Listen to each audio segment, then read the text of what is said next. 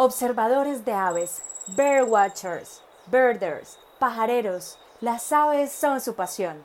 Conoce sus historias. Esto es Charlas Pajareras de Birds Colombia con Nicky Carrera y Mauricio Osa. Un saludo pajarero. Perney, un saludo, un abrazo pajarero, como diría Nicky, y bienvenido a Charlas Pajareras, la segunda temporada. Te toca inauguración. ¿Cómo vas? Bien, hermano.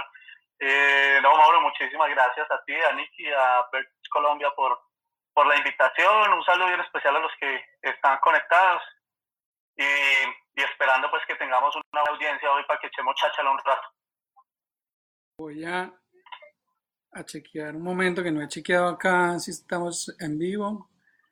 Eh, porque estoy acá solo en este momento, entonces quiero verificar.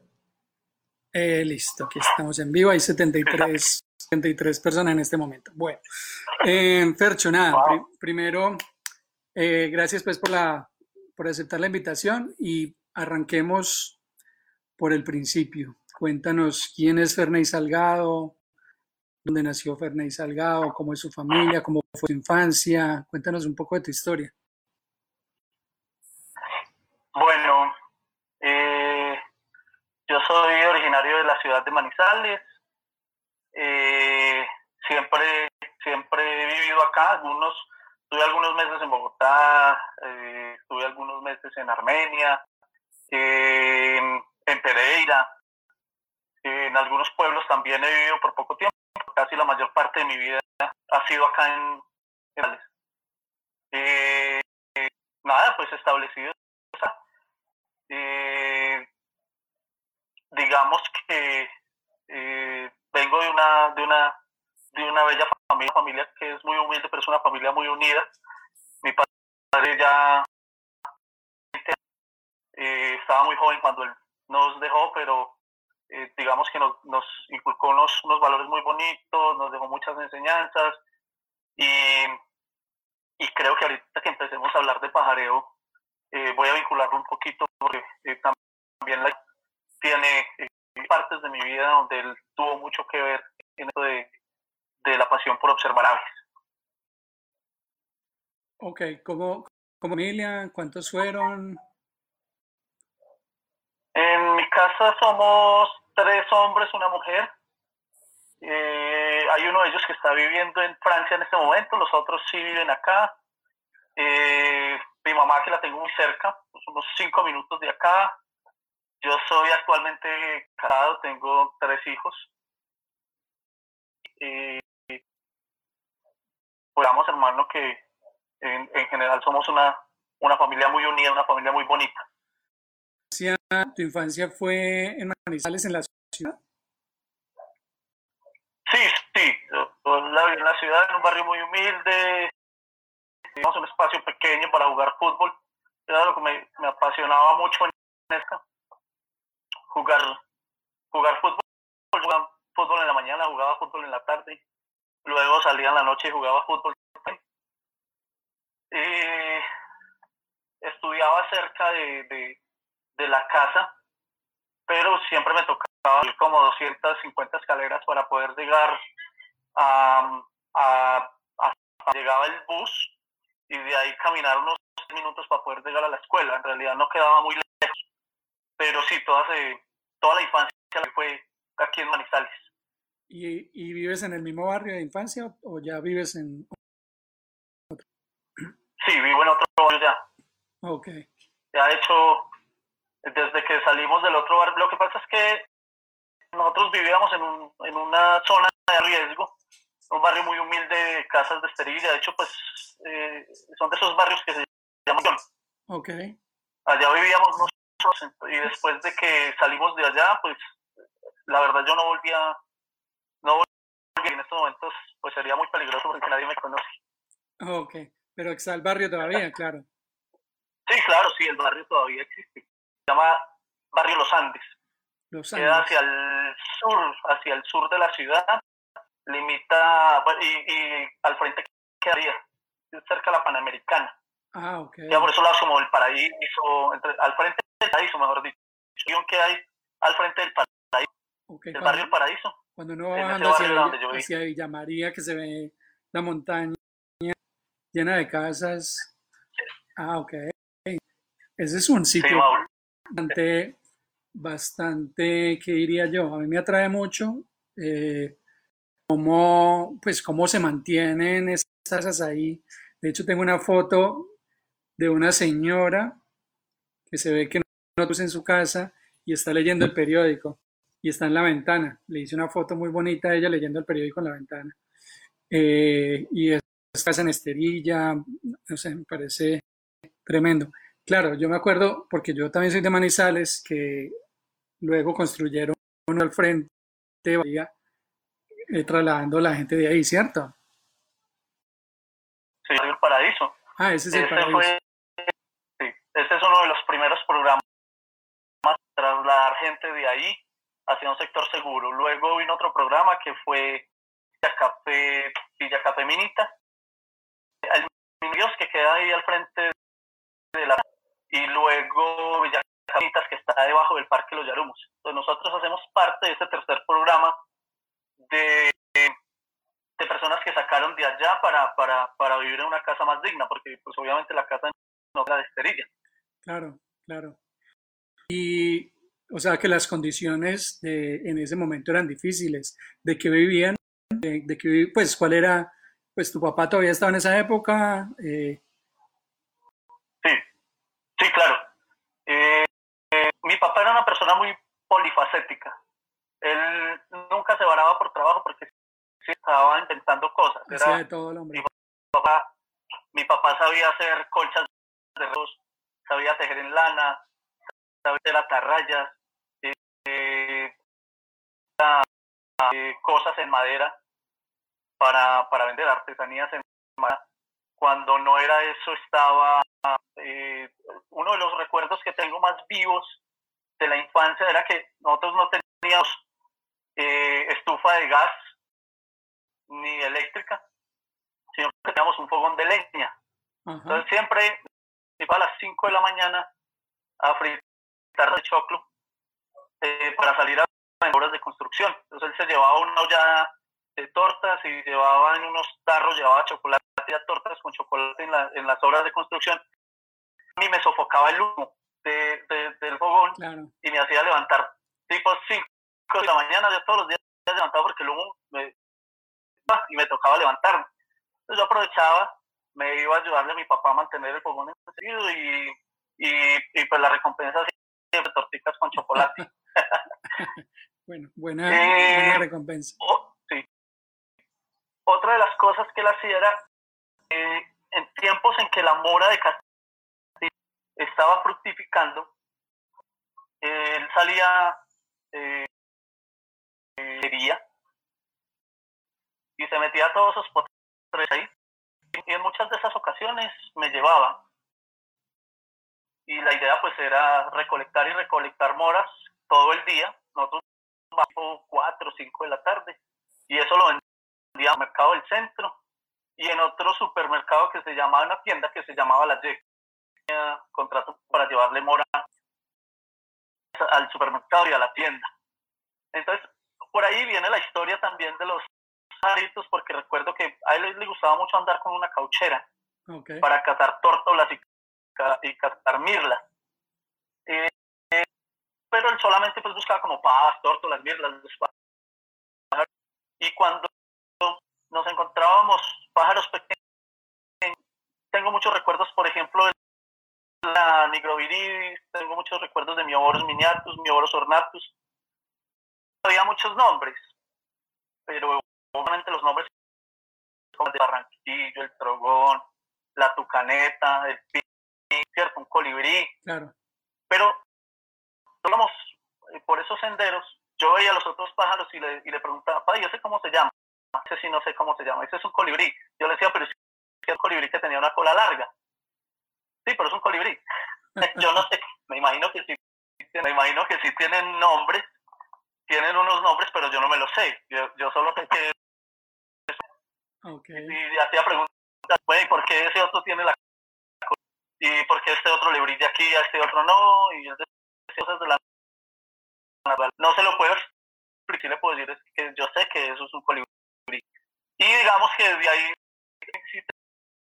muy, muy presente, nitas especialmente, cuando salíamos por esas trochas, eh, siempre me causaba eh, curiosidad saber el nombre, mi oro y las tangaritas que se veían, porque era mucho en esos bosquecitos, era muy común encontrar por ahí.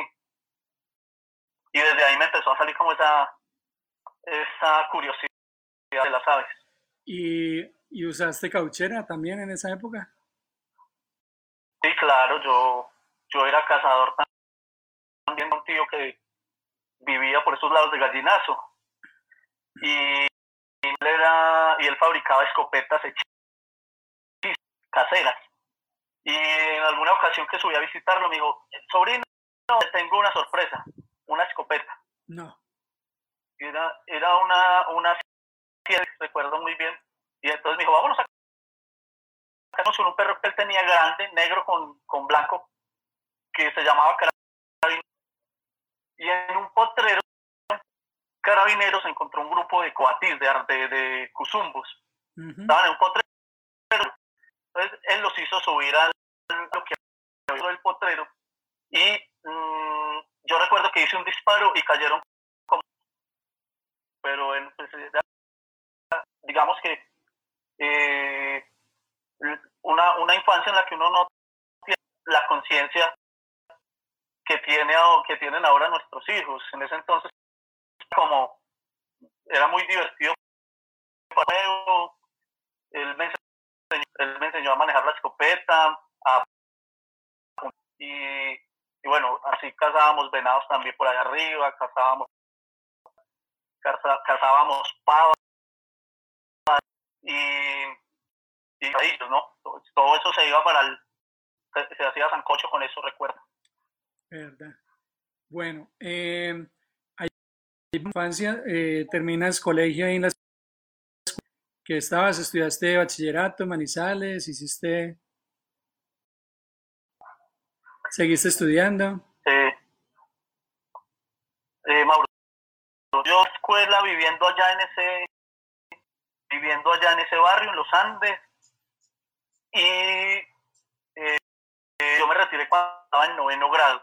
Okay. estudiaba en el instituto, en el instituto universitario. Y me cuando estaba en noveno, situación económica estaba difícil. Eh, yo a esa pues y no me la podía comprar. ¿Está todo bien? Sí, no, no, no, dale, dale que está bien. Bueno. Eh, y estaba loco para mí y, era muy y era difícil porque eran el, el, trabajo de mi papá se cortó. El trabajo de mi papá estaba estaba pues digamos que un poco flojo. Eh, yo salí a ayudarle de todas maneras a comprar y aportar algo para la casa. Y por ese lado y por ese digamos que fue como dejé el colegio por casi 10 años y estuve metido en, la construcción durante todo ese tiempo. Eh, pero siempre estuve con, con ese me parecía muy duro. A veces llegaba muy cansado a la casa, con las manos cortadas, con heridas por todos lados. Tuve mm, varios accidentes y, dos, dos de ellos fueron muy serios. Uno de ellos casi desde un edificio de seis pisos. de caer, sino fue pues por un amigo que me, que me, que me detuvo. Eh, riesgoso, era bastante riesgoso. Claro. Las construcciones. Sí, claro, yo trabajaba de obrero. Haciendo que pegado y sí, bultos de cemento, carreta, o sea, todo lo que tiene que ver con el oficio de la construcción. Eh, yo, pues mi papá llegó a ser contratista, entonces digamos que a él le daban cargos como eh, Villaluz, mi café de Minitas, en el Minuto de Dios.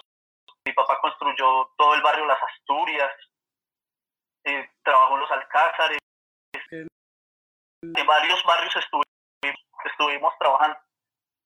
Y, y oficio, eh, digamos que me empecé a especializar mucho en el tema de, pegar ladrillo. Eh, se convirtió como uno de mis fuertes, de hecho, arquitectos e ingenieros que me buscaban para, para trabajos que eran un poquito complicados porque trabajaban la pega de ladrillo especialmente. Ok, ¿y eso hasta cuántos años? ¿Cuántos años tenías? Ah, 21 años. Allá grande. Sí, ya, grandotote. ¿Y cómo es la transición ahí? O sea, digamos que en algún momento cambiaste la para cosa, o cómo llegan, cómo llega el tema de las aves específicamente. Bueno, hermano, yo estaba, mi papá había recién muerto, estuvo en Armenia y, y, pues haciendo muchas reflexiones, yo dije, yo no quiero seguir trabajando, voy a buscar algo para mi vida, algo diferente. Hubo una, una, una confabulación interesante ahí porque las cosas se fueron dando de manera paulatina, pero, pero todo a mi favor, fue muy interesante. Eh, muy, ¿Cómo fue? Mi mamá me dijo que estaban construyendo un edificio cerca que fuera a pedir trabajo, yo subí y resulta que iban a hacer el ecoparque Los Yarumos, entonces me interesé más como por el tema de la guianza. Dagar,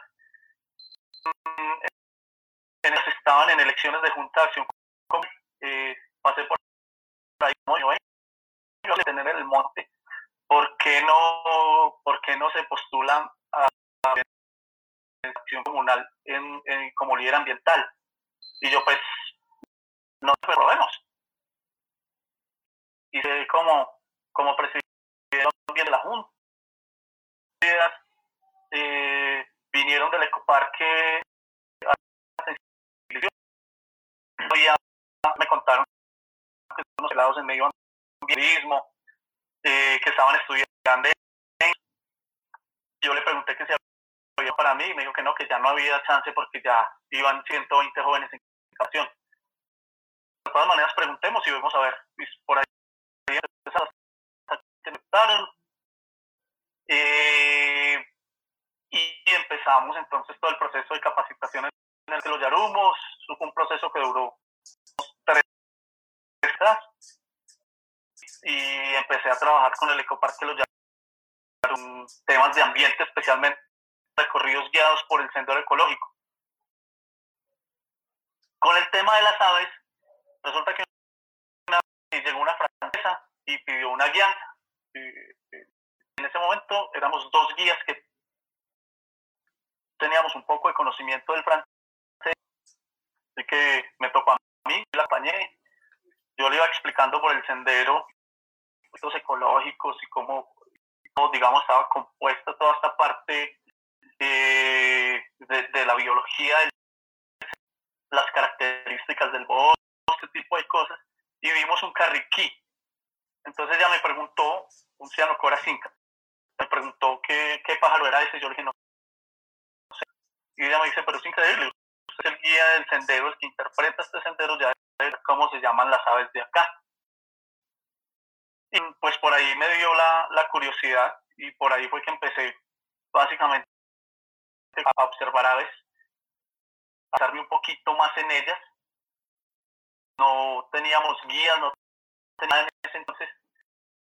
Si el internet eh, funcionaba, apenas eran los primeros y digamos que una fotografía, una búsqueda daba uno media para poder encontrar algo pues de lo que estuviera buscando. Era bastante difícil, se demoraba mucho para conectar, para cargar. Allá en el 99, 2000, 2005, que el Internet era un tema bastante. Eh, luego llegó el Museo de Historia Natural de los hermanos que estaban en el Colegio de Cristo, de los Yarum, y digamos que ya teníamos un recurso más bueno para poder hacer investigación, el libro de aves de, de y entonces podíamos hacer ya metido, eh, por ejemplo, que me dio por hacer una que teníamos en el parque y coloqué en los carbos. de los, que es de los llanos y parte de la Amazonía. Y, y esto es una que no se ve por acá, pero pues era lo que más se me parecía. En ese entonces era lo que me daban como resultado hasta que después me di cuenta que no, por ahí empezamos. Luego en 2004 me fui a trabajar al recinto del pensamiento, que es la ciudad, y luego me fui con creación. Estuve como unos seis años alejado de, de la observación de aves hasta que en 2010 para mí yo con Ituriel Arango, yo trabajando en el Monumento a los Colonizadores haciendo interpretación allá. Sentaron en una banca con cámaras ahí, pues para ese entonces, y con los lentos eh, para, pues, eh, cámaras compactas. Y me contaron pues que venían a, a observar. Ese día estuvo espectacular un grupo grandísimo, fue muy chévere. Y ya pues con ellos, digamos, conecté salidas, les pregunté si, si podía pertenecer al dente de ornitología. Eh, a hacer salidas con ellos por acá cerca. Eh, empecé a estudiar los nombres científicos como, como la mayoría de las personas que hablas se han dado cuenta que en Colombia es común que estudiemos los, los entonces por ahí me fui metiendo todo el tema de las aves. En el 2013 o 14 creo que fue que tuve la oportunidad de comprarme mi primera guía que fue la Hilti y con eso ya tenía digamos herramientas para poder poder estudiar. Eh, me compré unos binoculares también porque tenía un 8 por 25 que me había regalado Victoriel para para empezar a, y en 2000 compré mi cámara para empezar a, registrar lo que estaba viendo en el ecoparque Los Yarumos. Ok, un buen, un buen por ahí inicio. vamos enlazando. Un buen inicio. Yo creo ¿Con comunicación que bien? Pues eh, hay como problemas como que, se, eh, como que se frena un poquito la comunicación, entonces te voy a proponer algo. Si quieres, quita tu. Yo ya quité el mío y vámonos sin video. Yo pongo tu foto para que quede y seguimos conversando. seguimos conversando ahí con esta imagen. Entonces, sí, sigamos a ver si mejora ahí. Yo creo que debe mejorar ahí quitando tu video. Listo, yo voy a dar el video. Listo. Ok.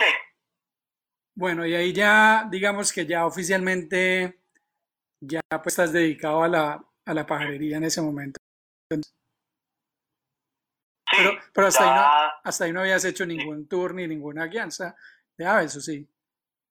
No, no, no, para nada. Eh, había trabajado en unos programas de observación de aves en el ecoparque, el bosque popular, en el ecoparque Los Yarumos también el monumento a los colonizadores, eh, hicimos la primera actividad de observadores de aves y caldas con, con Cotelco, eh, y venía, digamos, trabajando con el tema de aprender sobre, sobre turismo, porque, pues, trabajando siempre en el turismo, veía ahí una oportunidad de, de negocio también.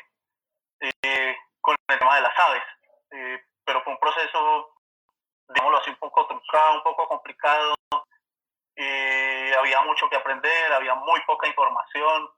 De hecho, todavía hay poca información, porque uno quiere, digamos, eh, presentar una idea de negocio y no hay datos exactos para mostrar. Entonces, tuvimos muchos escollos al principio para, para, poder digamos, más adelante, crear una empresa que manejara de observación de aves y aún, si, uno mira la información es muy poca, no, sé realmente cuántos turistas están yendo por al país. Hay una estimación, de, pero cuando eh, en chat del gremio conversamos, todos sabemos es así. Y nada, pues entonces seguía yo eh, pajareando por aquí cerca, tuve mucho, mmm, varias a, a, a, la carreta gruta, nos íbamos a yo tenía una moto y nos íbamos los dos, y él me decía, recuerde que este se llama así, se llama así, eh, y, luego pues con Tere, con con la misma sociedad caldense de ornitología, salíamos a los conteos navideños, acuáticas, eh, las salidas programaban, todo tipo de eventos en el que hubiera una pajareada, ahí estaba yo hermano. Y muy, muy interesado con este tema, este tema de las aves. Ok, ¿y cuando haces tu primera guía y cobras ya la guía? Bueno, fue con Juan Carlos Norea, que traía dos turistas de Argentina. Él me llamó y me dijo que si podía acompañar en los nevados. Y nos fuimos a Oscaritos allá. Eh, fue una mañana que le había mucha cosita por ahí volando, fue interesante. Eh, pues yo había empezado con, con, esta página de Facebook, se llamaba inicialmente Manifesta Birding, y tenía pues como una propuesta de, de impulsar un programa de aliento de de colibríes aquí en Manizales por el potencial que tiene precisamente. Había leído algo sobre Mindo, en Ecuador, donde hay un la reserva de Ángel Paz, donde uno puede ver hasta cinco días en una mañana.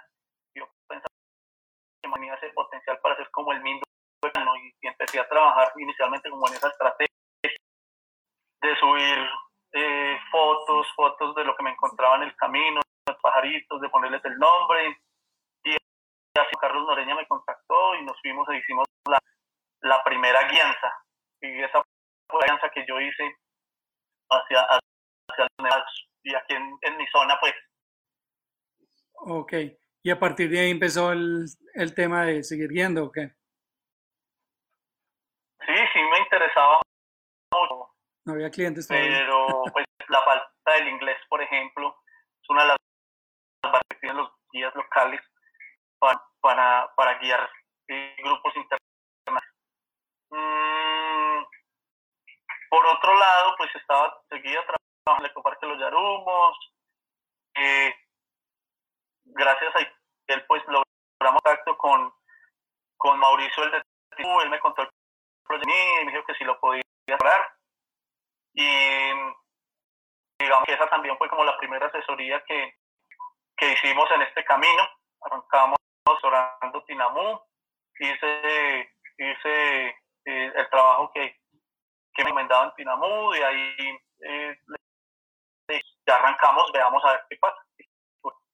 Decidimos crear la, la Corporación para el Fomento del Aviturismo en Colombia, que buscaba como hacer este tema, en ese tema de aves. Es bien, es, es bien interesante, eh, digamos, con esa necesidad de, de necesidad de tengo que comer, buscar alternativas para sobrevivir y, y, y, más que, digamos que enfocado en, en hacer que yo quería, era pajarear, la manera de que pajarear se convirtiera en una fuerte de ingreso, por no tener que dejarlo a un lado eh, por otro tipo de trabajo que no quería hacer. Entonces por ahí arrancamos, hermano. Ok. Y ahí empiezas esas asesorías entonces a, a lugares, ¿cierto? Sí, así arrancamos, empezamos a, nos a llamar de diferentes sitios, que fuéramos y que contáramos las aves, que viéramos el sitio, que les diéramos algunas recomendaciones. Mm, en esas, yo monté un programa que se llamó Viajes Pajareros, que era turismo para, para observadores de, de aves colombianos a muy bajo costo. Entonces era como hacer turismo convencional, convencional, lo que es hacer un viaje, digamos, de la gente que programa un viaje para, el zoológico de Cali, o, un viaje a, San Cipriano, por ejemplo, o al Parque de la Uva, pero la temática era ver pajaritos, y se hacían a bajo costo, solamente era para colombianos o eh, personas del extranjero que estuvieran viviendo en Colombia. Y en esas salidas fue que conocí a Javier, uno de los, de los eh, socios que tenemos ahorita, una persona a la que hemos aprendido mucho en este tema de la guianza, eh, en el tema del emprendimiento, de mantener una empresa, de, de, trabajar, de trabajar bien para que, para que se mantenga, digamos, una reputación. Y, y él pues fue el que, la que nos contrató como empresa y como guía. Ok. Pero resulta que en alguna ocasión, dos, en 2016, comienzos de 2016, el mismo cliente es de Canadá, él es mexicano, pero él habla, él no es mexicano, es canadiense, pero vivió en México, la esposa es de México y él habla bien español. Pienso que esta es una oportunidad para que lo para que lo guíes y les lleves a ver. Él trae una lista de 250 especies que quiere ver en Colombia y entonces planea un, planea un recorrido de acuerdo a las aves que él quiere ver. Y fue un, un tour de 16 días. Ese fue el primer tour que hice, obviamente acompañado de locales en muchos sitios, porque pues digamos que apenas estaba empezando a conocer algunos sitios como la costa, eh, algunos sitios en Bogotá, entonces por ahí me estuvo con Andrés Delgado, Jason McGregor, eh, eh, en Montezuma, pues con la gente de Montezuma, y, y así varias personas nos acompañaron, pero pues la idea era, era eh, las, las 250 especies que traía. ¿Y cuántas vieron? 100, 172, algo así. 173 ah. con la, rústica. Ok, pues estuvo bien. Sí, nos fue muy bien. Además que fue una época pues en la que había muy buena actividad y, y no con los, los siempre va uno a la fija. Ahí, ahí ya empiezas a trabajar entonces con, con Javier. Y ahí, no, ya veníamos trabajando con Javier. En 2015 yo le recibí un grupo de tres personas de Estados Unidos, que una era discapacitada, venía en silla de ruedas, tenemos que organizar una logística ahí, pero yo no guié. Esto fue Johnny Ararango el que nos hizo ese recorrido y Chris Bell también nos acompañó en, en Bogotá, pero especialmente fue Johnny Ararango el que estuvo con ellos casi todo el recorrido. Eh, y, y pues guiando, guiando con este señor, que arranqué en 2016. Ok, por ahí en esa época es la historia de la, la bogotana o eso es después. No, ah, bueno, en, 2016 les voy a contar para que se vean porque es una historia bien particular, es una laguna mental. Una cosa impresionante. Eh, Osvaldo me invitó a dar una charla en Bogotá a la Sociedad de Biología. Eh, y la idea era quedarnos como dos días saliendo por allá. Yo no conozco, por ejemplo, su mapa y nos fuimos a Sumapaz. Entonces eh, fue muy curioso porque eh, coincidimos pues con, con Ulises, que estaba, que estaba por allá en, en Bogotá. Entonces organizamos para salir a pajarear junto con una amiga de Osvaldo y Andrés Delgado, que, que pues una muy bonita amistad también. Entonces nos fuimos, nos fuimos en la camioneta llegamos a Sumapaz y resulta que era un parchecito donde la tingua bogotana estaba saliendo. Y de ese mismo, de ese mismo parchecito estaba saliendo la porzana Carolina. Entonces, resulta que yo me hice detrás de una piedra con la cámara y dije voy a esperar que voy a esperar que salga y bueno entonces salió salió la salió la, tingua y, yo empecé a hacerle fotos y fotos y fotos y ella ahí tranquila ahí enfrente. Eh, yo tómale y tómale fotos, entonces eh, llega Andrés y me dice, ¿qué, ¿qué hay por ahí? Yo, la tingua, la tingua. Entonces ahí, ¿qué hay la Entonces, al, eh, en, ese, en ese momento, se dio el puesto, él se metió detrás de la piedra y estuvo ahí como y, y, y con una sonrisa de oreja a oreja diciendo, uy, le hice una pasas, hermano. Yo le dije, no, yo también, huevón, pero Renata le sacamos ahí, que está muy, muy tranquila. Y nos dice, sí, está muy tranquilo. Entonces ya cuando íbamos en el carro, él empezó a mostrar las fotos de él y estaba la, la tingua bogotana. Eh, él, le había tomado fotos a la tingua bogotana y yo le dije, esa es la migratoria. Y me mira ese man y me, y me mira así como cerrado. Y pues claro, me dice, Fernández, no sea huevón, no me diga que usted le estuvo tomando fotos a la porcana Carolina pensando que era la tingua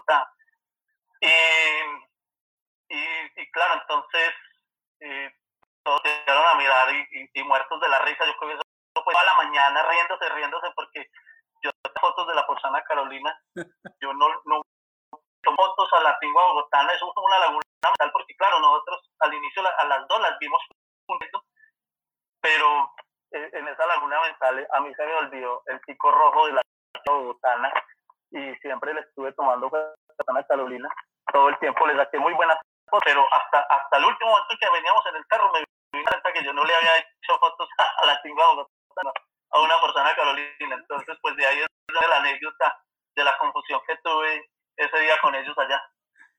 ¿Y ya la has visto luego entonces o no? Así Las aprendí a reconocer muy bien ese día. Se va a acordar. Sí, bueno. Una tremenda laguna mental.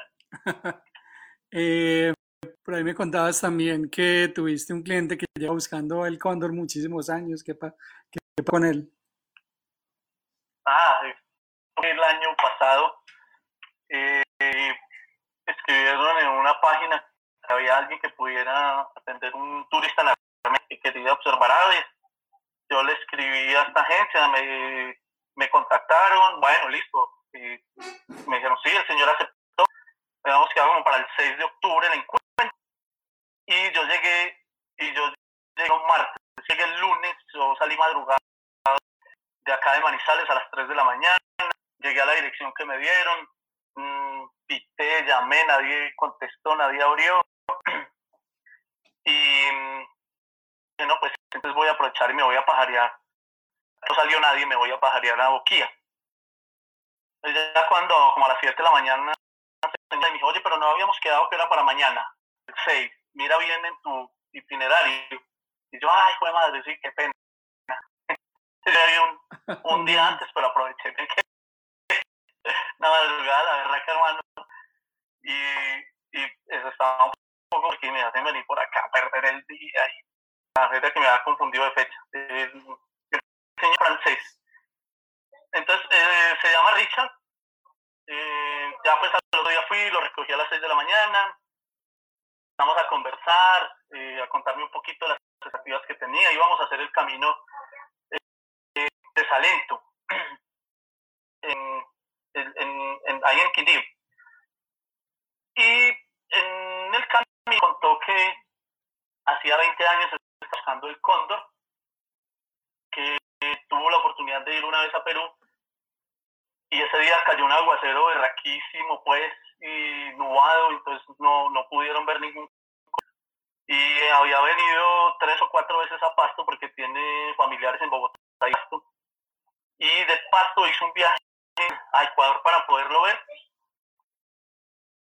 Se podía meter al Puracé y de todas maneras él me contó pues que habían hecho el intento de meterse al Puracé y lo devolvió de por allá a la guerrilla y pues lo retuvieron toda una mañana investigando quién era y lo dejaron ir para la casa, entonces digamos que le dio un poco de y, y, no quiso volver como a intentarlo. Luego fue por allá al Ecuador, tampoco lo vio y ya había hecho como cuatro viajes y no había podido ver el cóndor. Entonces le dije, mira, lo registraron por aquí en Salento. Tendríamos que ver un poquito el itinerario, pero hay probabilidad de verlo mm, y ensayemos a ver qué pasa. Entonces llegamos ahí al Valle del Cocora y lo estuvimos esperando como media hora. No, estaban, estaban, hay un puestico ahí donde preparan café tradicional molido y tostado a la, a la antigua. Le conté un poquito de ese proceso y me dijo, ven, ¿y por qué no nos tomamos pues un café? Yo, listo. Paramos ya tomarnos un café. Cuando me dio por mirar para la montaña, apareció el cóndor. Y hermano, ese señor le vinieron las lágrimas y se escondió por un momento y luego salió de la montaña y se vino hacia nosotros y estuvo volando como dos encima de nosotros y muy cerca. Y fue un momento espectacular, hermano, inmemorable que hace pensar a uno que, que la decisión acertada en, convertirse en guía de aviturismo. Qué bueno, Fer. ¿Alguna otra anécdota que tengas por ahí? Tú tienes muchas salidas. Eh, nosotros también tuvimos una muy buena que fuimos a buscar el cóndor, pero nunca lo vimos. lo vimos a la, a la distancia, pero nunca nos a la piedra. Sí, sí.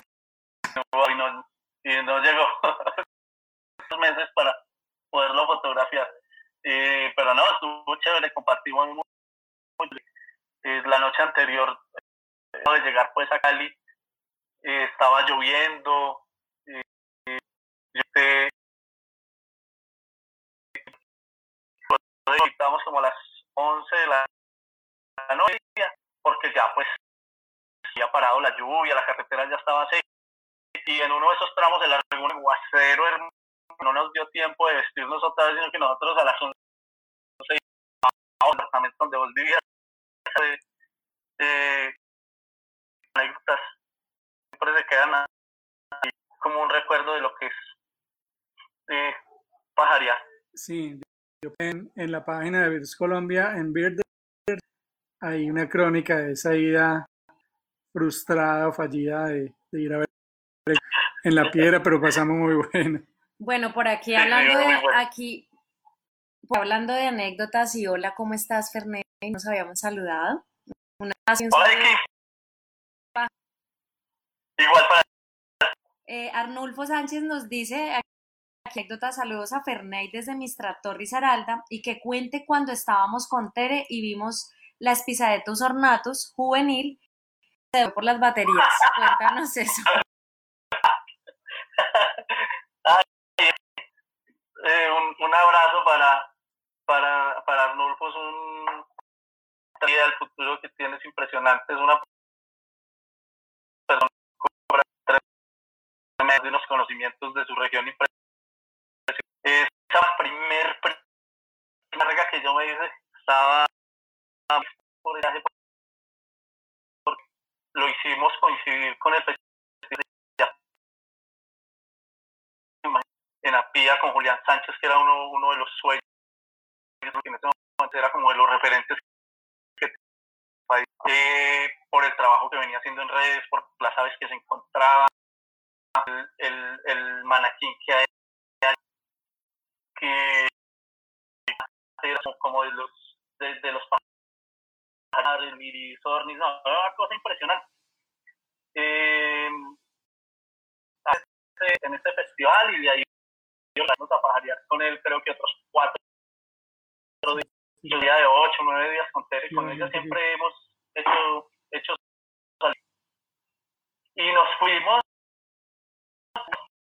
nos metimos al sendero del Sutú, creo que bajamos eh,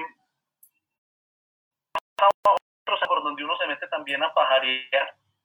No, no creo que sea el de nos corrige cuál es el, el primer sendero donde vimos entonces, nada, eh, nos la, la multicolor y, y pasó pues muy brevemente, un poquito y, nos encontramos una especie de tus ornatos muy muy cerca de nosotros. La multicolor nos sentamos en un barranquito interesante siempre llena de batería. Entonces como que cambió ahí batería o por las dejó 40 metros, 100 metros. Y dice fotos y, arranqué, hermano, a medio pulmón, subí toda esa loma, se me va a volar el águila, se me va a volar.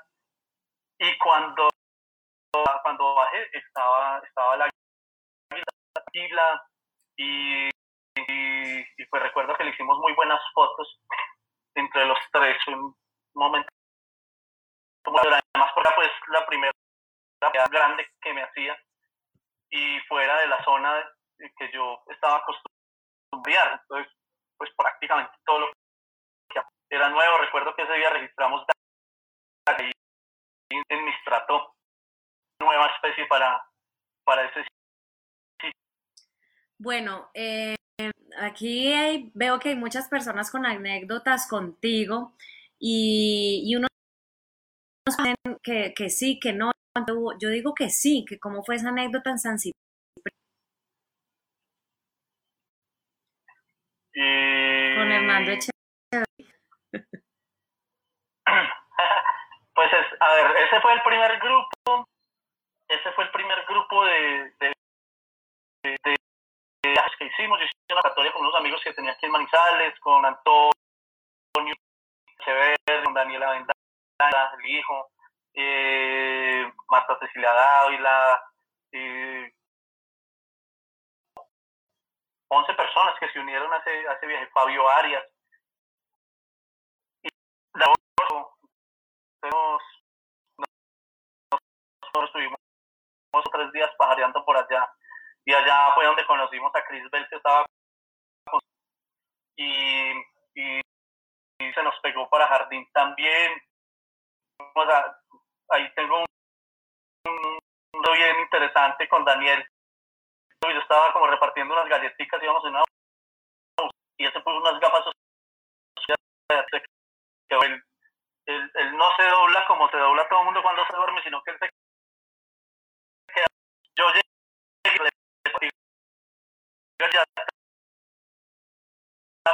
así, pero la que, que yo le y yo, y este man que no quiere, que Daniela Vendaña, no, es que el man viene dormido hace rato, pero no parecía que estuviera extrañé porque no me quería recibir ni me dejaba dormir.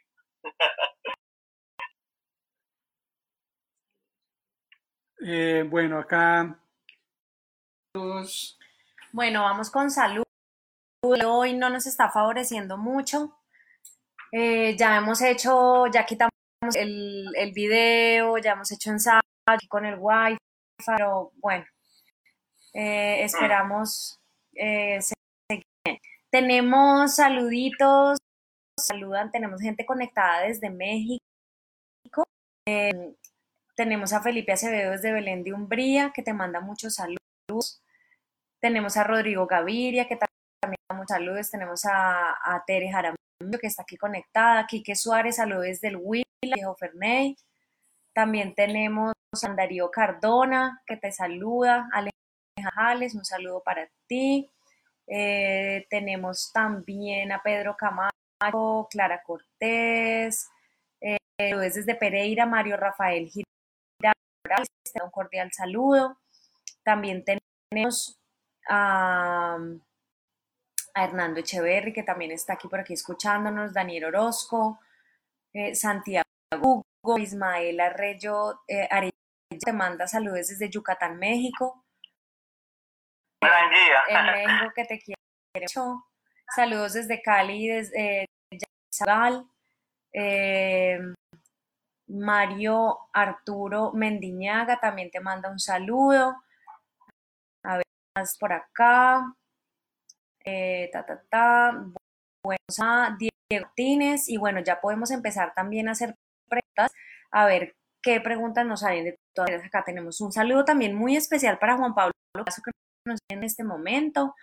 Arnulfo Sánchez también un saludo para ti. A Fabias, a Carlos Guevara que nos escucha desde Bogotá, un saludo también para ti. Para Ferney te mando saludos. Eh, y bueno, vamos a empezar con preguntas y mandamos los saluditos para Osvaldo Cortés que nos está escuchando de su mamá. Un saludo para ti. Desde marca Diego Fernando, un saludo para ti especial. Gracias por estar ahí todos los días. Eh, bueno, y con preguntas. ¿Cómo es la historia? Ya quedaste y te después por allá los años. eh, sí, mira, yo eh, está haciendo un, fui a, a, Río Blanco, que después nos fuimos para donde Tere.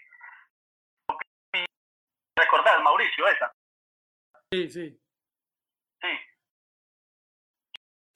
Una calcomanía allá en Río Blanco y una empresa que se llama Ecuador Experience que trabajaba con, con turistas. Eh, entonces yo preparé mi hoja de vida, se las envié, me puse acá en Colombia, o si necesitaban pues y nada, pues no contestaron, sí, lo vamos a tener en cuenta, nada. Resulta que el año pasado, recomendación de David Hettelman, que es un tipo extraordinario que conoce mucho de eh, me contactaron de esa agencia y dijeron pues que si que grupos en francés en Colombia. Y claro, con muchísimo gusto y, y bueno, empezamos pues como las negociaciones, salió, todo muy chévere y, y, en algún momento cuando fui por Río Blanco, pues que caí en cuenta que era la empresa la hoja de vida que me contactaron a de haberla enviado y eh, digamos, como corrección de eso, me queda que realmente ingresar eh, a este mundo de, de la complejo, precisamente porque ser tour líder no es nada fácil. Es un grupo de observación de aves, eh, más en francés. Eh, voy a hacer una pequeña pausa para contarles cuando hice ese primer tour en 2010, eh, Javier me dijo, pero este solo se sabe los nombres de las aves en inglés y yo me así que el me puso 20 en la casa, aprenderme diariamente 80 los nombres en inglés. Y fue un ejercicio muy bueno. Y con este grupo en francés, le pregunté a Javier Amigo, que es el de la agencia, eh, que tiene interés de, los nombres de las aves en francés y me dijo, sí, todo este grupo solo maneja. Y tuve como un mes también para, para practicar. Ha sido muy buen ejercicio. Entonces me di cuenta que tenían bien de recordar fácilmente los nombres de las aves en inglés y, y, obviamente la práctica pues también ayuda mucho. Como les decía, la reflexión que me queda es que es un poco complicado confiar en que no han entrenado, que no conocen, que no cómo, cómo manejan los grupos. Eh, pero nada, yo siempre, como es un trabajo que me enamora, que me deja muchas satisfacciones y esa es la anécdota, hermano. Me vinieron a contactar el año pasado para que trabajara con ellos. Por acá Luis Fernando Ceballos te pregunta, quisiera preguntarle a Ferry, ¿qué necesita una reserva para entrar en las posibilidades de un tour para las empresas del sector turístico? Eh, un saludo para Luis Fernando, para todos los que los que nos están escuchando, los que rico saber especialmente esto de la observación de aves nos deja tantos amigos en el camino.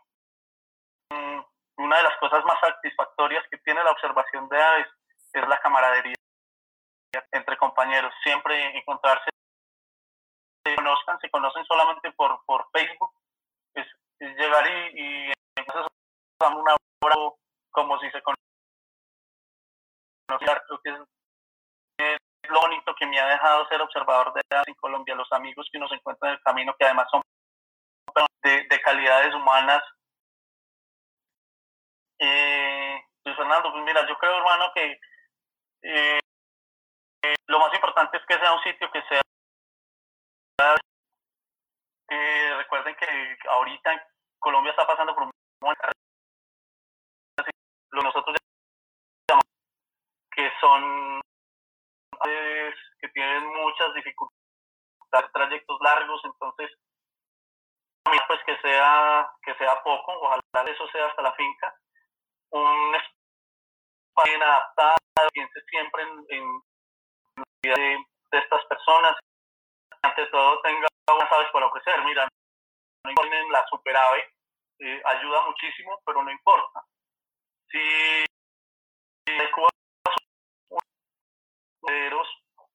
les haces buena los tienes bien cuidaditos y además bien bonitos,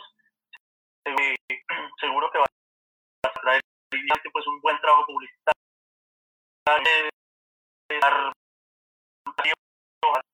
todos los días subir uno, dos, dos pajaritos de lo que se ve allá, eh, hacer que la gente conozca ese sitio, que la gente vaya, que tome fotos, especialmente hay un lugar, si, no tienen muy buenas aves, si no tienen muy buenas aves, eh, eh comederos para que, para que lleguen y se puedan hacer cosas ahí, un lugar puede atraer ese tipo de fotógrafo de aves.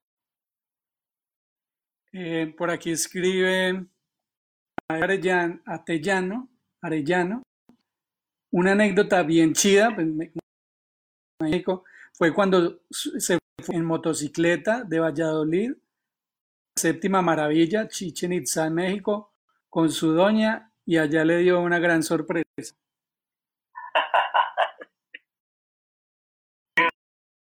Para y lo decían estos días, es un, es un, es un inmenso, es un, es un tremendo conocedor de las aves que hay en la, en la península de Yucatán.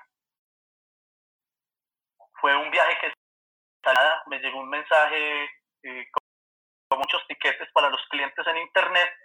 Siempre estoy buscando promociones y generalmente los tiquetes con antelación para, para, para que no dejarme alcanzar pastoso se pone. Y esas páginas pues ya lo reconocen a uno como un buscando una, península de días y, y, era muy barato. Entonces yo estaba pensando eh, decirle a mi, a mi esposa, venía pensando desde hace rato y, y había Colombia es una empresa del, del, eje cafetero y tenía pues pensado hacer un montaje ahí bien chévere. Pero resulta que cuando ella yo trabajo sobre los cenotes mexicanos y, todos los días me decía, hoy algún día tengo que ir a conocer espectaculares y, y una vez pues nos vamos y así logramos, yo busqué en internet y apareció y apareció Ismael como, una en la península eh, y sí de de, de más eficiente por, por todos los sitios allá y conseguí un sitio donde moto y pues casi todo el tiempo nos la andando en moto, buscar pájaros en moto, visitamos una comunidad más que tuvimos porque llegamos y era un lugar muy humilde pero muy limpio. El, el, el suelo eh, de, las, de, las, de los cosas que ellos tienen, de las casetas, de las casitas donde viven, eh, son en tierra, humildes, pero el corazón impresionante, mucho cariño. el desayuno no lo habían programado allá y, y a saber que es bastante simple.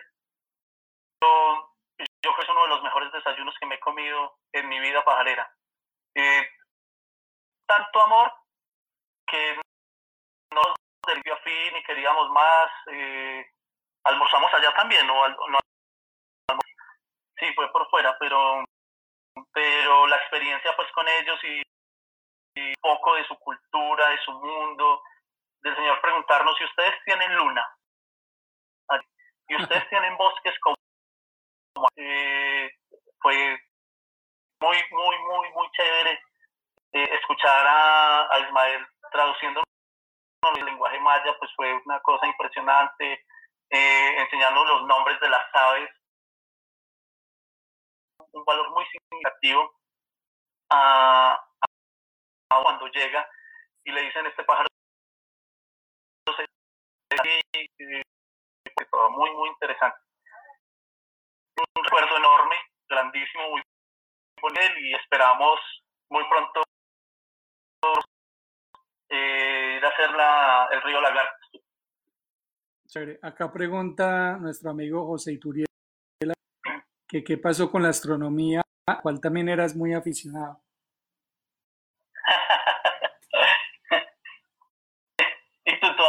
todavía tengo, y todavía tengo el libro, todavía lo leo. Es un programa que lo tenía reservado ahorita con la corporación estamos retomando hay un, programa que se llama Escalera al Cielo, que es para ir a explorar toda esta zona de Murillo y ahí vamos a montarlas también un poquito más técnicas. De, de las es bien bien interesante también. Me ha llamado mucho he leído un poco sobre eso es una de mis pasiones también observar hacia el cielo reconocer un poquito eh, las estrellas y los nebulosas, todo ese tipo de cosas y a la mitología. Eh, Fer, ¿cuántas especies tienes en tu lista de IBIR de Colombia, aves de Colombia?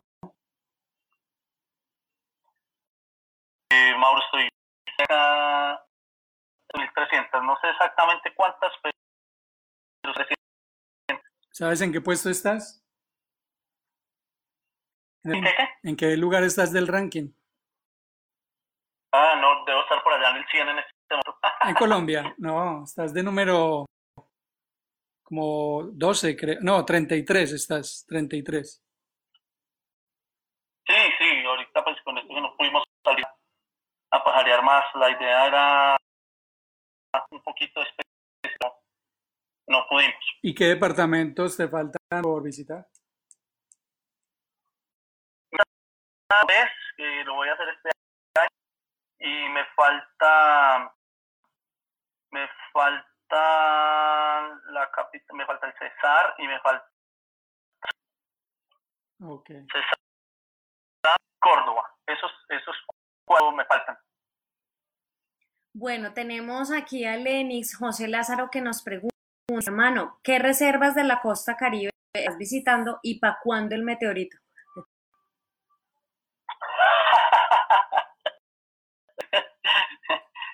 Te mando un saludo, hombre.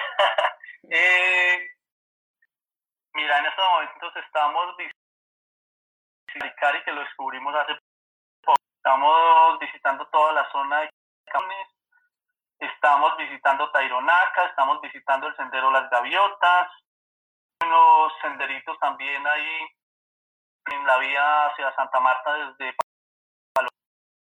y en los que hemos encontrado unas, unas, unas especies interesantes. Visitando toda esta parte del sendero Las Caballas, toda de Minca, y estamos visitando la Reserva El Dorado, la Cuchilla de San Lorenzo, estamos visitando Isla Salamanca y por el momento es lo que estamos visitando, es lo que estamos visitando. Nada, pues esperemos que, que el meteorito llegue pronto. bueno, tenemos a Pedro Camacho Duarte que nos dice, cuéntanos una pajarera que nos haga amar más este oficio.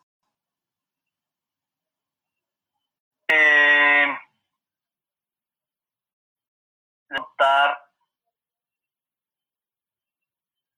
les voy a contar la historia de, de Zenaida, que atendió en el Sendero Sabanitas, un trip que hicimos para la revista del WhatsApp.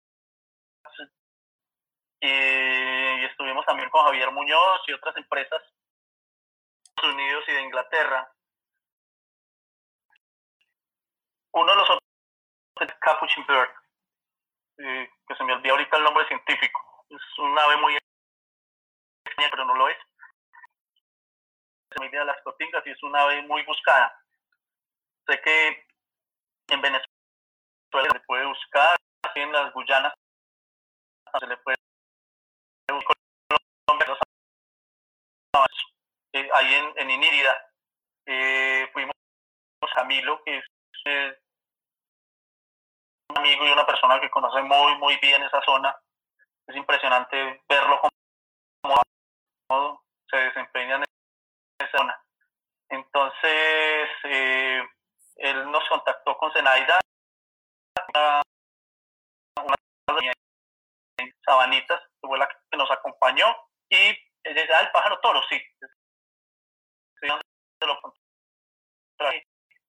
eh, dos días antes en la tarde. Entonces a madrugar, llegamos muy...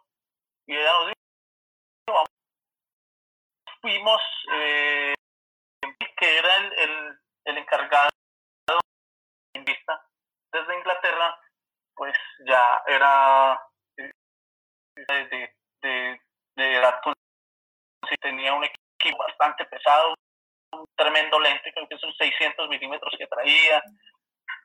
Entonces empezamos a cuando cuando necesito que yo le ayudo a editor. Entonces arrancamos por el sendero, llevamos como 20 minutos. Ella me dice, mírenlo, allá los árboles altos que había. Y solamente vimos como el aleteo y quedamos ahí como con esta incertidumbre. Y ella me dice, no, no, no, pero el... Y nos puso a correr a todos. Imagínense ustedes, uno de la selva. Ese día estaba haciendo un calor bastante considerable. Eh, y el ave se nos perdió y, y no, no, quería aparecer. Eh, no respondía playback. Pasando un poquito cuando de repente vimos un movimiento, pero hacia el otro lado del sendero. Y, hicieron cuatro, hicieron un despliegue, cosa impresionante. Y, y, y, fue un momento pues deslumbrante para todos porque era como el ave realmente era el ave, era la misión del tour y poderla encontrar. Entonces yo me quedé solo con el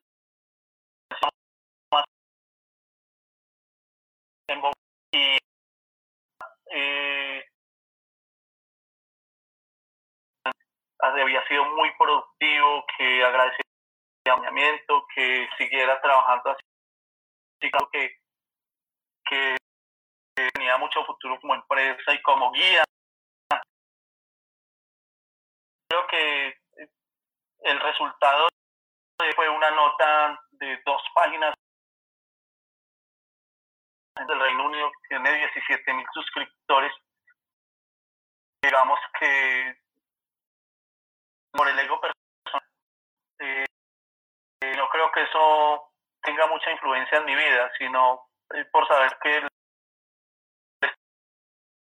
unas que tenemos que tenemos zonas donde antes no se podía ir y que ahorita están abiertas para turistas de todo el mundo eso estamos contribuyendo al desarrollo de comunidades como la comunidad de Sabanitas, por ejemplo. Eh, saber que llegamos allá, que almorzamos súper bien, nos hamacas, eso fue una cosa impresionante. Entonces todo el trabajo conjunto, no solamente del guía, sino de los guías locales, locales es lo que hace que nos en del país y eso es una de las cosas más gratificantes que ahí trabajando y que me hace y que me hace sentir cada día que tengo que mejor seguir siendo embajador. Sufrimos durante muchísimo en el turismo. Eh, recuerdo en las épocas en las que ni se podía ir ahorita irse a sitios a, a, visitar al compadre César Arredondo, que es otro espectáculo. Eh, es una de las cosas más gratificantes que nos deja este cuento como tal.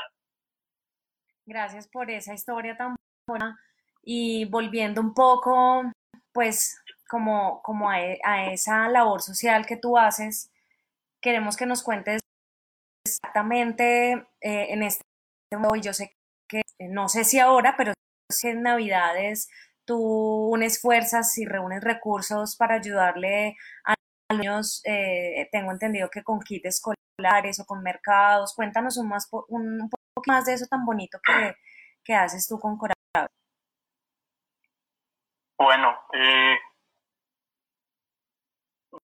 experiencia de una, de una vida muy austera. A veces solamente había caldito con papa para, para el almuerzo, la comida. Y ver el ejemplo de mi papá, que fue un gran hombre de, de muchos valores, de darnos de, de, a veces con lo poco que había, eh, soy afortunado de decir que mi vida ha cambiado mucho gracias a las aves. Entonces, eh, siento que en algo que retribuir y, y, es una filosofía que manejamos como empresa y vida que manejamos y como familia. Mi esposa todas, las, de los cambios de los supermercados a donde vamos, todas las monedas las guardamos y cada año siempre salimos y especialmente de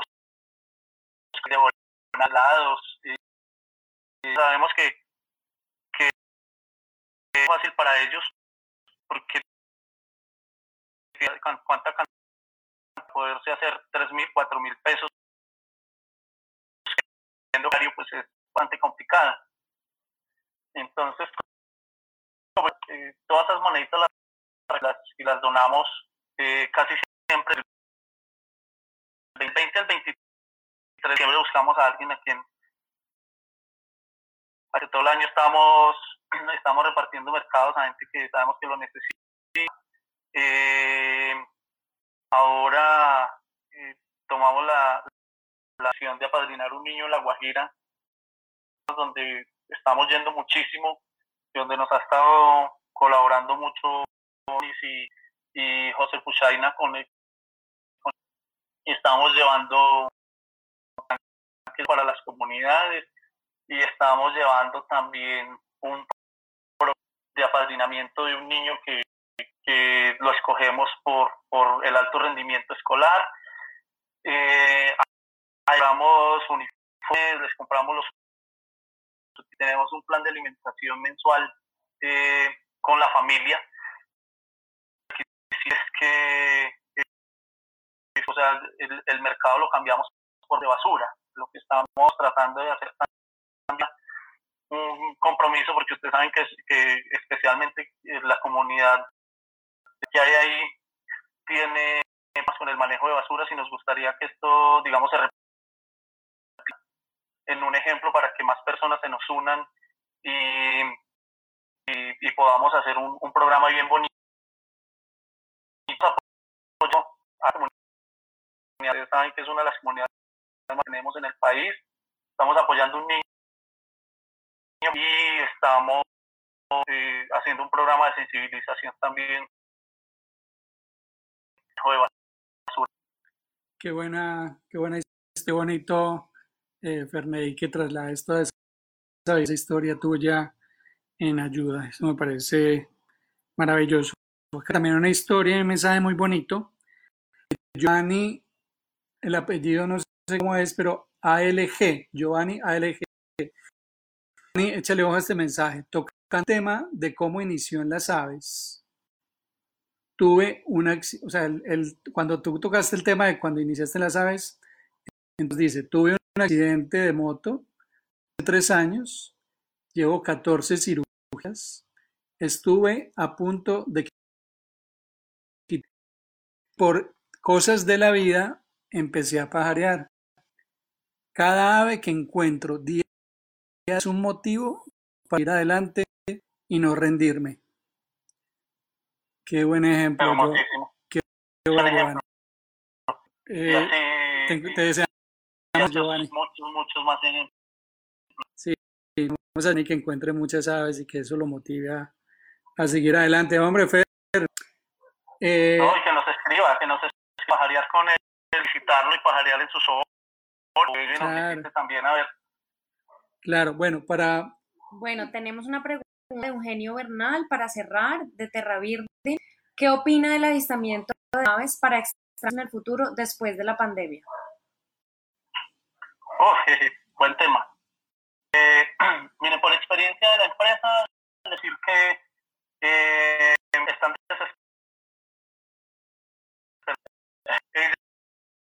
no sé, esto, ustedes saben que nosotros nos volvemos locos con las aves y muchas veces hasta somos un poquito, hasta somos un poquito irresponsables por la pajaritos, por su por entretenernos observando aves, pero lo que es que tan termine para, para salir. De hecho, pues yo estoy trabajando a full con el reservas a iniciar en octubre si las también. Eh, pero también tengo muy claro que como empresa eh, muy responsable a, a pensar en, en, investigar. Como guías hay que pensar también en medidas para, para, prevenir especialmente. La percepción que tengo de los avistadores de aves es que eh, están dispuestos a, seguir con su cronómetro. Los que, de hecho, pues tengo un grupo y viene y viene para el año entrante solamente el, el recorrido esto pasa. Y hay que nos estamos preparando para, para ser mejores para, innovar nos preparando para tener mejor control en el tema de salud para tener en cuanto a la integridad de los de los turistas. Sería muy responsable que, que en la esto y se normalice, obviamente que nosotros, si nos toque aplazar y aplazar más, eh, lo guía, lo digo como no pienso arriesgarme ni arriesgar comunidades locales, ni arriesgar a mismos turistas simplemente por el hecho de que necesitamos empezar a reactivar la economía.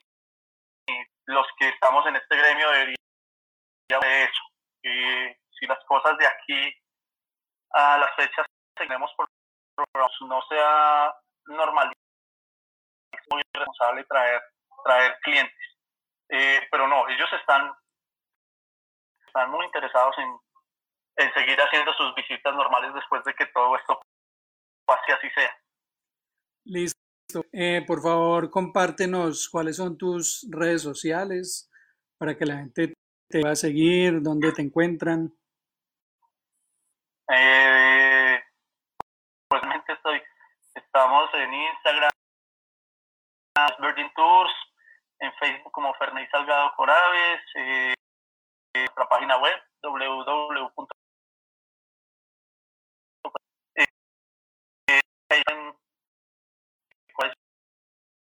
pueden, por ahí nos pueden encontrar, en Flickr estamos también como Coraves Virgin Tours. Ok, y faltaba el chat, el chat del pajareo que es de pajareo por Colombia, que lo creó Ferney y lo administra Ferney.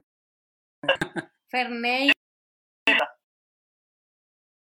queremos agradecer, eh, gracias por abrirnos las son, gracias por compartir un a todos los que están oyéndonos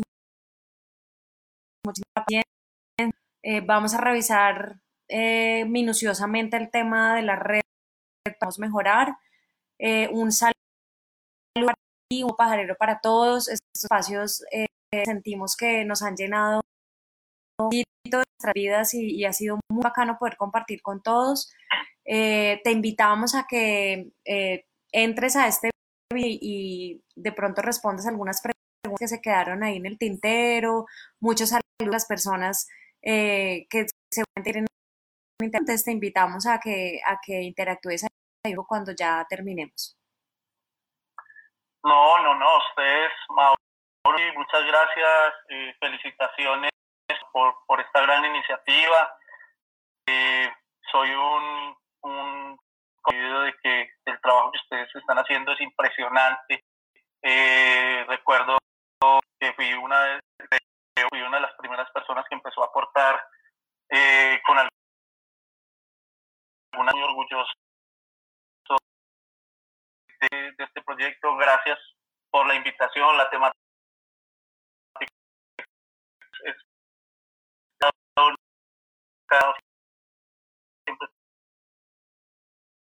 los amigos que uno conoce, con la gente que no conoce. espero que nos podamos encontrar en el camino y nos hagamos unas pajareadas bien, bien chéveres. Y este fue otro capítulo de Charlas Pajareras, todos los miércoles a las 7 de la noche, hora colombiana, por Facebook Live. Recuerden que nos pueden seguir en nuestras redes sociales como arroba Nikki Carrera Levi arroba Mauro Osa y arroba Birds Colombia. Un saludo pajarero.